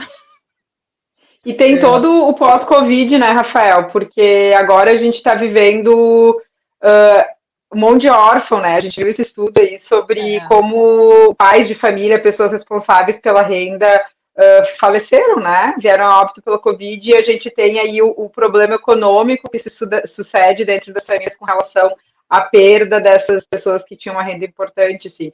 Então, é um problema que vai agravar. Mas eu gosto de dizer que o, a Covid encontrou o Brasil, né? Então, assim, acho que uh, agravou questões que a gente já. Nossos velhos males, assim. Isso. Agravou ainda mais, exatamente. É, e com, e com a adição né, de um governo completamente alucinado, né? Não que os governos anteriores tenham sido maravilhosos, mas é que esse daí tá ganhando a taça. Foi né? muito azar, é, foi muito bom. Agora, é, é interessante perceber o seguinte: a, é, a, o, o, diagnóstico, eu concordo, né? O, a questão é no momento atual, com essa estrutura, né, é, que aparentemente, né, na minha opinião, a avaliação vai até final de 2022, né, apesar de termos aí manifestações a favor do impeachment, né, o, tudo indica que com a, os arranjos atuais, né, o Centrão ali ocupando a Casa Civil e o Arthur Lira com um monte de emendas parlamentares para distribuir, dificilmente o impeachment vai vingar. Né? Então, teremos aí esse arranjo. E uma pandemia que promete também continuar. Né? Não, nada indica que vai acabar. Né? Durante algum tempo, ali no final do ano passado, quando chegou a vacina na Europa, o pessoal falou: ah, agora vai ficar só uma, uma endemia aqui no, no Brasil, entendeu? Nesses países, e, e, a, e a pandemia continua. Né? E nada indica que ela tem data para acabar também. Né? Então, como é que como é que vocês enxergam, por exemplo, é, a, a, um pouco das saídas, né? E aí eu vou deixar depois para o Rafael complementar, né? Porque a Raquel tocou num ponto a partir de uma fala minha que eu achei muito boa, inclusive um aprendizado, né? A questão moralizadora, né? Que é algo que eu bato o tempo todo, mas você acaba caindo também naquilo que você bate, né? Porque eu dei um exemplo a partir do que eu via, né? E nada impede que eu seja um moralizador também, né? Porque eu reparo, né? Só não sou moralista porque eu não virei para a pessoa que está com a máscara no queixo e falei: olha, você tem que usar ela certo. Hein? E senão seria moralista, mas eu fui moralizador, né? porque o meu olhar deu essa. É, mas o, que ela colocou foi importante. Agora, como é que a gente sai disso se, tipo, as manifestações estão restritas, né? Porque a circulação de quem se propõe a fazer essas manifestações com alguma segurança é, estão em, em intervalos maiores. Né? Então, a pressão diminui. Né? A pressão acaba sendo mais política né? desses entes CPI, o governador tal que adota uma medida diferente e pressiona. Então fica nesse jogo institucional onde não sai muita coisa. Né? E o grande, a grande prejudicada aí é a população, que fica, digamos ali, no bom linguajar popular, ao Deus dará. Né? Fica no cada um por si. Né? E aí eu não quero entrar nem no terreno que a gente frequenta muito, que é ali o Twitter, por exemplo, onde cada um tem a solução mágica de como vai resolver o problema. Né? Então, a, acho que a Raquel caiu. Acho, acho que ela aguentou me ouvir. Então, assim, como é que como é que a gente encaminha essa saída, Beatriz? Como é que você, já que imagina que você está de frente para o textão agora e fala, bom, vamos, vamos pensar junto como é que a gente sai. Primeiro tem que tirar quem ocupa ah, essa estrutura toda, o que é muito difícil, né? Eu acho, modificar isso. Né? Porque o Ministério da Saúde, por exemplo, ele a, a, última que eu soube foi que estava prendendo doses da vacina. Uma semana para liberar lotes que já haviam chegado. Né? Numa situação. É, hein, Raquel? Estava só complementando aqui que a última foi o Ministério da Saúde prender vacina. Né? Então, ficou durante uma semana, oito dias, com as vacinas recebidas sem distribuir para os estados em uma campanha, e a campanha de vacinação parando em várias capitais, pelo menos nove capitais, ontem eu vi o telejornal, paradas as, Sim, as é. campanhas de vacinação. Então, a minha vacina tá parada nessa brincadeira aí. Então, chegou, chegou na minha idade aqui, acabou a vacina. Que sacanagem. Então, como sair disso, né? Como sair disso? Pergunta que ninguém tem resposta mas vocês podem improvisar. Então, aprove... só aproveitando a deixa, eu queria perguntar se a maneira como a gente deve conviver com o corona, o novo coronavírus, Covid-19, enfim, num suposto pós-pandemia, se vai ter alguma relação com, por exemplo, como se convive com a AIDS hoje. É, então, fala, Raquel. Perguntas difíceis. Eu só, é, eu acho que tem um dado que é interessante de pensar nesse contexto, Marcelo, que a campanha de vacinação e eu vejo pouca informação, assim, pouca análise sobre isso, ela não está sendo homogênea no Brasil, né? Vou dar o um exemplo de Porto Alegre. Porto Alegre já aplicou 70, a primeira dose em mais de 70% da população. A segunda dose em quase 50%. E a gente olha os números do Brasil, a gente está em 20%. Então, assim, parece que as capitais, a gente olha para o Rio, a gente olha para São Paulo, parece que as capitais, elas estão elas estão avançadas nisso, né? Então, eu fico também me perguntando, às vezes, o quanto é um, um problema dessa coordenação federal e também uma coordenação municipal porque a gente é um país muito grande e a gente tem um problema muito sério de gestão na ponta também. E eu falo como uma pessoa que já trabalhou em município pequeno no interior do Brasil, assim. Muitas vezes os cargos das pessoas que estão na ponta no SUS, lá no município de 20 mil habitantes, também são cargos políticos. Né? E aí a gente tem todo o problema agora do, do fim da estabilidade, reforma né, administrativa e talvez isso se uhum. agrave nesse contexto, né? Então, e, a, e, aí a pessoa na ponta também não sabe direito o que fazer com a vacina, pedir a vacina, uh, problemas de estatística. Eu previ que tinha tantas pessoas com tal faixa etária na minha cidade, mas tinha menos, tinha mais. Então, eu acho que a gente precisa analisar ainda, com relação à vacinação, o que, que deu certo também nessa cadeia. Eu acho que, a, e aí, como uma análise realmente para pensar uh, como, o que, que a gente precisa ajustar, porque eu, vou, eu tomei a primeira dose em fevereiro, porque eu trabalho no hospital, né? Eu já está quase na hora de eu tomar minha segunda dose. Eu estou me perguntando como é que o Brasil vai dar conta ano que vem de aplicar uh, reforço em todo mundo. A gente, né? Se a gente está parado, quem trabalha na atenção básica está vivendo isso que parou tudo para aplicar vacina. Imagina essa proporção de pessoas ano que vem para vacinar de novo e esse, essa PEC que não deixa a gente contratar, que não deixa a gente comprar insumo, que não deixa a gente avançar, é, é, um, é um cálculo que não fecha. É um beco sem saída, né? E, e, e aí, e aí eu estou partindo do, da, usando o exemplo da, da Covid para pensar saúde, mas a educação, as universidades estão, estão fechadas em grande medida porque não tem orçamento para pagar a luz, né? Então, assim, não se fala numa volta efetiva porque não se conseguiu a, a deslacrar a sala de aula, ter medidas de. Então, isso está afetando a nossa vida de uma maneira, de uma maneira em todos os aspectos, né? E, e, aí eu, eu, e a, só tem uma saída, né, Marcelo? Se vai ser em 2022, se vai ser. Uh, quando que vai ser, mas a gente né, precisa ter uma mudança aí política importante, porque a coisa está sendo destruída, né? Em todos os níveis. E aí o, o, o Central Comunica com o Municipal, né? O nosso prefeito, ele fez uma campanha de abertura. Porto Alegre estava super bem, né? Com ambos são governos de direita, mas há, há, nuances, né? Então, assim, uh, fazendo o que precisava ser feito, e a campanha foi, foi uma campanha que foi uh, vinculada pela FEComércio, que é super forte aqui em Porto Alegre. Então, é, tudo isso é pago também pelo empresariado, assim, né? É uma questão social, também de elite, não é só político, é essa, essa uhum. simbiose que a gente vive entre política e, e elite né, no Brasil, que nos abandona. E a gente parece que não consegue reagir, assim, mas eu não, eu não tenho resposta.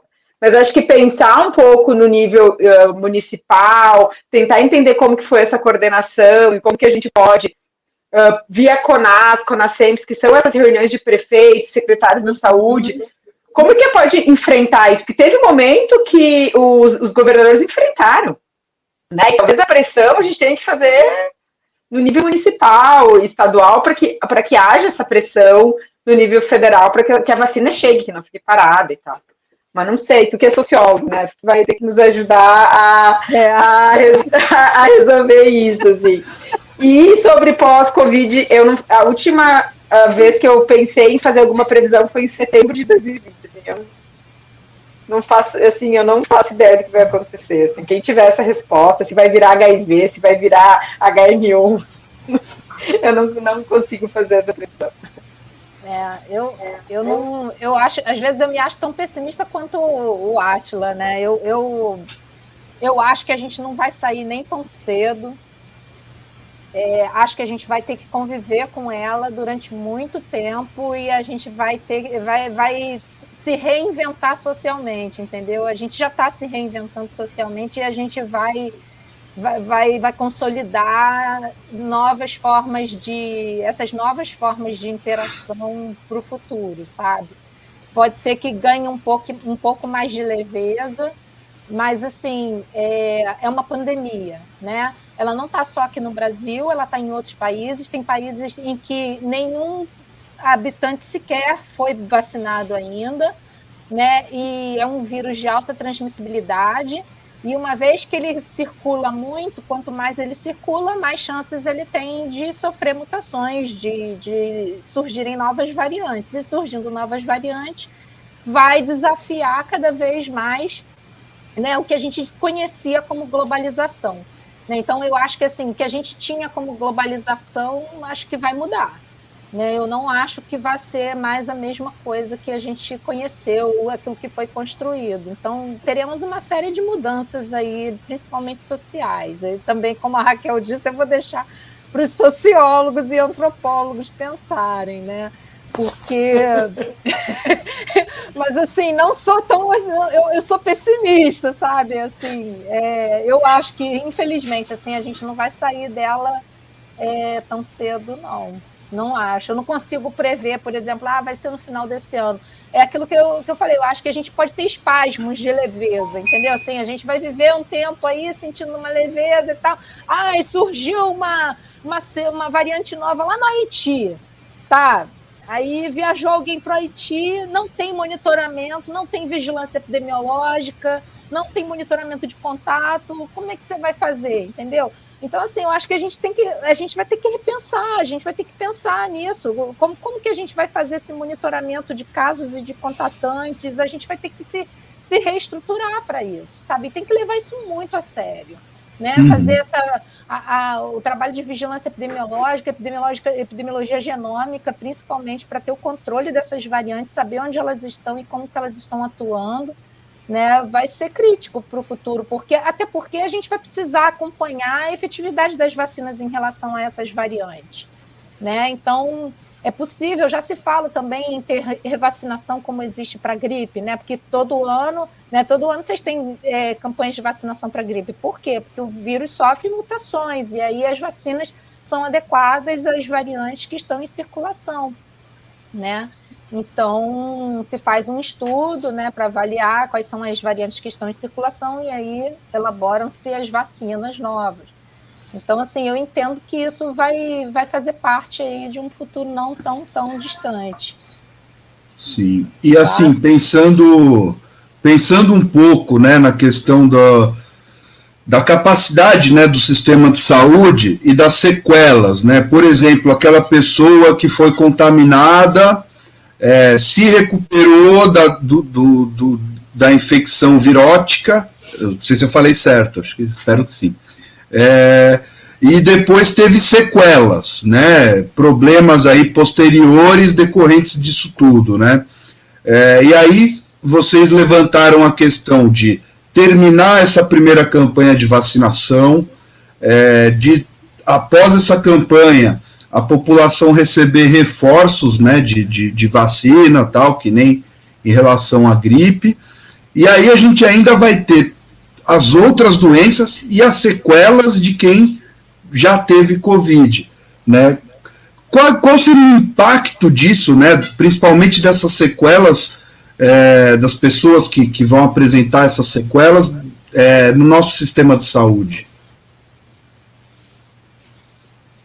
Aqui em Porto Alegre a gente já começou a criar ambulatório, assim. Eu trabalho, a URGS tem um vínculo bem forte com o Hospital de Clínicas, que é o maior hospital do estado, e a gente já começou a organizar um, um sistema de tele, por teleatendimento e também presencial uh, para tratamento de sequela com equipe multiprofissional, fisioterapeuta, nutricionista, fonoaudiólogo, as sequelas elas são as mais variadas, né? E a gente também não, não, não conhece uh, de uma forma muito profunda, mas uh, a gente vai ter que começar, acho que a gente vai ter que começar a ter ciência. Isso acaba voltando para a atenção básica, né? Então, vai entrar como mais uma demanda uh, de, de atenção básica, que já está absolutamente cheia, e num cenário de empobrecimento, onde as pessoas param de ter plano de saúde, né? Então, olha, olha como é, as coisas são também interligadas. A gente tem uma precarização do trabalho, a gente começa mais trabalho informal, as pessoas não têm mais plano de saúde, elas começam a usar mais o SUS, e ao mesmo tempo o SUS está com uma demanda maior, porque tem o que já tinha, tem a, a doença aguda, que é a Covid, e tem o pós pós-pandemia, num cenário onde a gente tem a gente tem contenção de despesas, né? Então, é, é uma conta que não, que, não, que não vai fechar, assim, mas eu acho que a, a, exemplo do que a gente tem feito aqui, a gente vai ter que começar, talvez, a ter centros especializados, enfim, para dar um atendimento para esses. Que a gente não sabe quanto tempo é sequela. Tem pessoas que têm melhorado, assim, né? Quatro, seis meses. Tem pessoas que, que ficam em internações muito longas, dois, três meses, e aí uh, saem realmente com problema renal e aí precisam de uma hemodiálise uh, para o resto da vida. Tem pessoas que vão para a fila de transplante, né? Porque por, por questões também da, do tratamento e da própria infecção, então são das uhum. mais diversas. Até queda de cabelo, que é uma das mais tranquilas. Unha fraca, mas assim, são muitas sequelas. Uhum. É, aqui no Rio tem um ambulatório também no Pedro Ernesto, né, no Hospital Universitário da UERJ, que é o Pedro Ernesto. Acho que o Gafrey Guini, que é da Uni, Unirio, também já tem. É, então, assim, eu, eu, eu entendo que a gente vai precisar ter um. vai ter que repensar né, o, o SUS, mas num sentido que eu vejo assim, num sentido mais positivo para o SUS, né? De melhorar o financiamento, de melhorar a gestão. Eu não vejo de maneira nenhuma é, a necessidade de ah, vamos repensar o SUS e abrir para iniciativa privada, de jeito nenhum. Eu, eu, eu, sou, eu acho, eu me vejo muito radical com relação a isso. Eu não vejo é, a menor necessidade disso. Né? Pelo contrário, eu vejo extrema necessidade em, em fazer um trabalho de é, melhoria né, de financiamento do SUS, porque a gente vai precisar qualificar mais mão de obra, a gente vai ter que contratar mão de obra, né, e mão de obra estatutária, né, porque a gente precisa da estabilidade. Vocês estão vendo o que está acontecendo com essa CPI, não fosse a estabilidade do, do servidor, né, a gente não teria o, o que a gente né, acompanhou né, daquela denúncia, né, e a gente vai precisar também de insumos e para o futuro. Então, assim, se não tiver um, um, um refinanciamento aí né, do, do sistema único de saúde, a população vai tá, vai ter a saúde ameaçada sim, entendeu? E não é também solução criar plano de saúde popular de maneira nenhuma, sabe? Porque assim, pobre não tem restituição de saúde, plano de saúde, imposto de renda entendeu? Restituição de imposto de, de, de, de plano de saúde e imposto de renda, quem tem é a classe média, sabe? Então, o que, que acontece? O, o, o plano de saúde da gente está sendo financiado pelo SUS, pela nossa restituição de plano de saúde, sabe? Então, assim, eu acho que tem, tem coisas que precisam ser repensadas, sim, se a gente quer realmente é, cuidar do SUS, para que o, é, é, o SUS seja sustentável de fato, sabe? Como ele foi pensado né, e ele seja executado dessa maneira. É, outra coisa que eu acho importante é a questão que eu trouxe, eu acho que eu trouxe, trouxe isso no meio da, da, da nossa conversa, né, a gente ter um parque tecnológico, né, um, um parque de, de, de é, produção de insumos né, é, nosso aqui, que a gente não precise demandar de importação é, emergencial desses insumos, que são importantes para esses cenários, né? é, e que criaram uma série de, de, de, problemas aí durante a pandemia, né, de superfaturamento e de escassez também. Teve avião sendo, navio ou avião, não me lembro, sendo redirecionado né, para os Estados Unidos porque não deixavam, né, ou não deixavam sair do porto de Miami, tinha que ficar lá, já que era insumo estratégico e tal. Então, assim, a gente não pode é, ficar à mercê disso, né? É, somos um país de, de, de, dimensões continentais, nós temos uma infinitude aqui de, é, recursos e nós temos que saber aproveitar. E para isso precisa de financiamento, precisa de investimento. Né?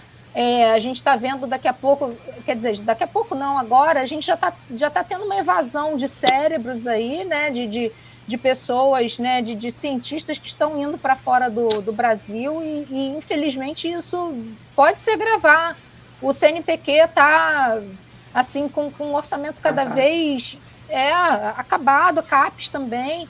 Então, assim, é, eu fico pensando como que a gente está gritando por isso, né? Porque é, fica um grito, parece que, que, que, contido né, no estômago, quando a gente, a gente grita na rede social, isso está ecoando. Como é que isso está ecoando, sabe? É, é, vai para a rua, como? Às vezes eu acho que o atraso da vacina é justamente para não para que ninguém vá para a rua, porque a galera que vai para a rua tem a faixa etária mais, mais é, mais jovem, né? E aí, e, aí você não tem vacina, e quem vai vai para a rua, quem quer ir para a rua é a galera que tem mais consciência de que precisa mesmo de vacina, que precisa de PFF2 e tudo. E se você restringe o acesso à vacina, essa galera dificilmente vai para a rua, né? Mas aí são conjecturas minhas, né? Não, eu assino embaixo. Mas então, é, enfim, eu, eu acho que a gente vai precisar de um aporte aí substancial no sistema de saúde. A gente tem, assim, eu acho que hoje o SUS está, vamos dizer assim, num imaginário mais fortalecido, mas a gente precisa trazer esse fortalecimento para a prática, sabe? Eu brinco que o SUS virou marca, né? A gente mundo tem uma camiseta do SUS agora. Agora falta a gente brigar pelo SUS, né? Já que é, a gente já tem o, a camiseta. Eu não acho ruim. Eu não acho ruim. Eu acho ótimo. Eu acho não. ótimo. Tinha que ter lojinha do SUS em tudo que é entrada de posto de unidade básica de saúde. Vender caneca, é. vender, vender tudo, entendeu? Reverte o orçamento para o SUS. Não sou contra. Entendeu? Vista Também do SUS. Igual tem lá na Inglaterra, tem do NHS, eu, I love NHS.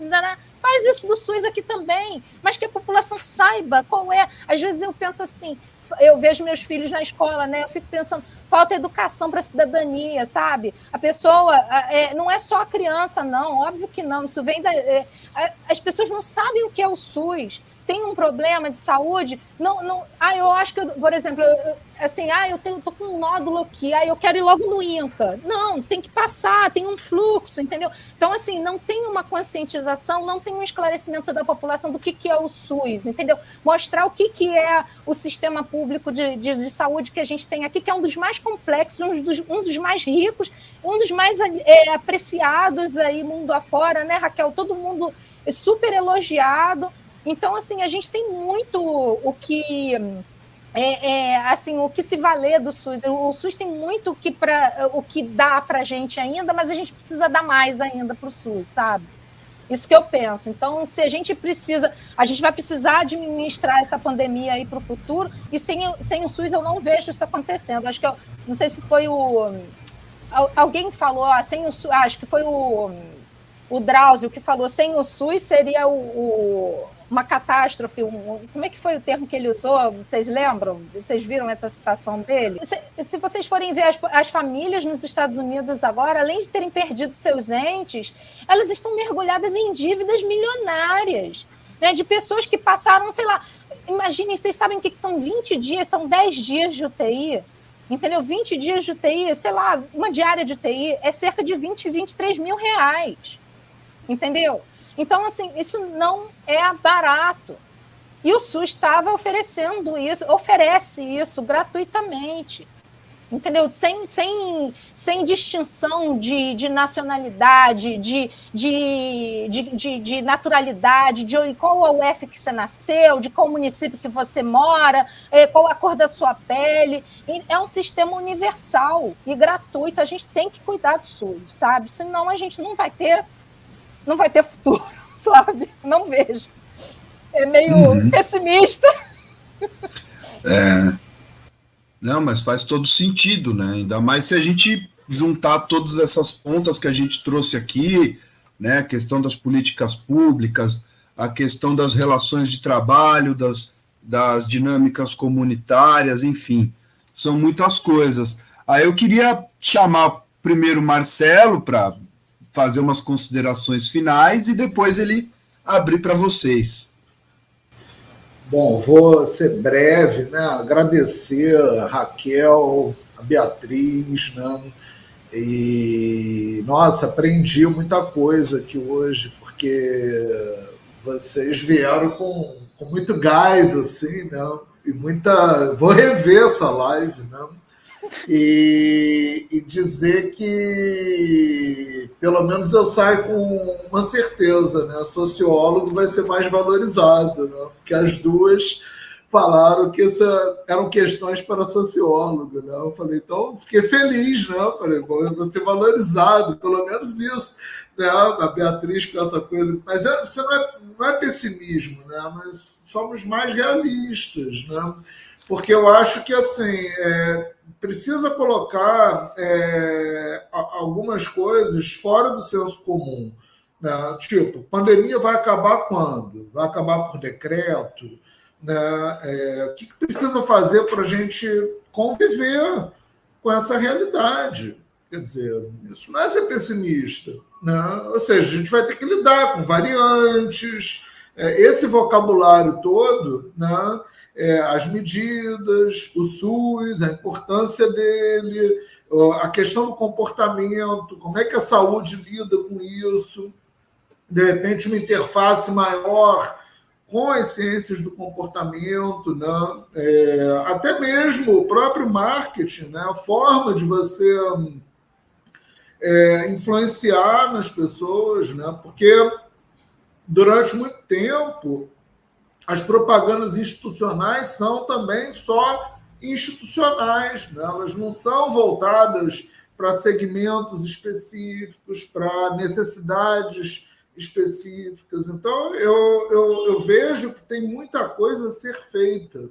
Né? Mas, assim, ao mesmo tempo, é um desafio enorme, porque a gente tem uma estrutura que não tem o mínimo interesse em fazer isso. Né? Então, acho que a gente tem um problema político grave aí, né? a ser resolvido ano que vem, que é logo ali. Né? Já está logo ali. Então, é, isso. É, agradecer imensamente né? o, a Raquel, que eu conheço do Twitter, a Beatriz já tive uma vez com ela, né? e, e dizer que foi, fiquei muito feliz, assim, apesar da gravidade dos temas que a gente tratou aqui, que são muito sérios, né? Às vezes é, o, o, ambiente que ficou interessante, mas é, a seriedade não faltou aqui. Muito obrigado. É, era isso. Aí, passo vou, vou, vou, tá, vou, me, vou agradecer também. Acho que foi um prazer, é sempre um desafio falar sobre essas coisas. A gente tem mais perguntas do que respostas, né, Marcelo? Mas com certeza a gente precisa de interdisciplinaridade para responder essas perguntas, eu não tenho dúvida, né? E eu acho que todas as grandes perguntas e grandes soluções que a gente tem no mundo requerem que a gente tenha um olhar interdisciplinar, assim, né? E que a gente possa trocar uh, entre diferentes profissões e, e pensar nessas questões sociais, assim. E, então, eu queria agradecer muito. Foi um momento também de refletir um pouco sobre todas essas coisas, né, nesse, nesse um ano e meio, conhecê-los também, né, e, e, e, aprender também com todos vocês. Eu, eu realmente agradeço o convite, a oportunidade e fico à disposição aí para o que for preciso para ajudar no correr, enfim, estamos aí disponíveis, tá, Rafael? Pode contar comigo. Não, eu que agradeço, eu que agradeço demais a presença. É, não, isso, e principalmente o bom humor, né? Porque a gente está tratando de coisas pesadíssimas que afetam a todos nós, né? Mas a gente não pode nunca é, ficar naquela postura de tô revoltado, sabe? Que muitas vezes a gente vê no, na, enfim, por aí, né? Aquela cara fechada, né, aquela coisa engessada. Isso é muito importante a gente manter a nossa saúde mental nesse, é, nesse contexto. Eu e a Beatriz, a gente trabalha a vida inteira com desgraça, né? Epidemiologista, ele trabalha basicamente com morte, doença, então a gente desenvolve, a gente ri de desespero, né? A gente tem que desenvolver um certo senso de humor para falar de coisas tão pesadas que é o que a gente lida no dia a dia, né, Beatriz? Mas com certeza uh, são questões muito sérias, né? Uhum, claro. Sim, é, eu gostei muito desse momento aqui com vocês. Foi um prazer estar com vocês, conhecer a Raquel, ainda que à distância. Tomara que a gente consiga se encontrar aí, rever o Marcelo, conhecer o Rafael. Foi um papo muito bacana. Né? E assim, eu costumo dizer também, Marcelo estava falando aí, a Raquel reforçou, né? A necessidade da, né, de várias disciplinas né, do conhecimento aí, eu, eu costumo dizer que o historiador né, para o futuro vai sofrer, porque assim, fazer um retrato desse momento né, é, é, no futuro vai ser um baita de um desafio, né? Porque eu fico imaginando, a gente, hoje em dia, quando a gente estuda história, né, baseado nos documentos lá do passado, que vai recuperar e tudo, fica aquela discussão. Hoje em dia, não, você tem tudo documentado ali na internet, né? E, e vai ser difícil perder alguma coisa, a riqueza de, de, de detalhes que está por aí, né, rolando. Então, é, vai, ser, vai ser um baita de um desafio. né, para os sociólogos, antropólogos e etc. Né? O que, que deu nesse povo para fazer isso em 2018? né? Enfim, é, é isso, gente. Obrigada aí por, por estarem, estarmos todos juntos aqui nesse momento. Obrigada. Pô, muito obrigado, agradeço aí, pô, meu nome, nome do Correio, e, e é isso. Queria só avisar aí quem tá, quem ainda nos tá com a gente, né? De que a ideia é que essas conversas sejam semanais, mas nem toda semana vai ser possível elas serem, é, elas é, manter, né? Essa essa periodicidade. Mas enfim, é isso. Muito obrigado e bom, é, até semana que vem aí para quem nos acompanha e em breve esse essa live vai estar disponível como podcast também. Um abraço e muito obrigado. Tchau, gente. Um abraço. Tchau, pessoal. Até mais, até mais.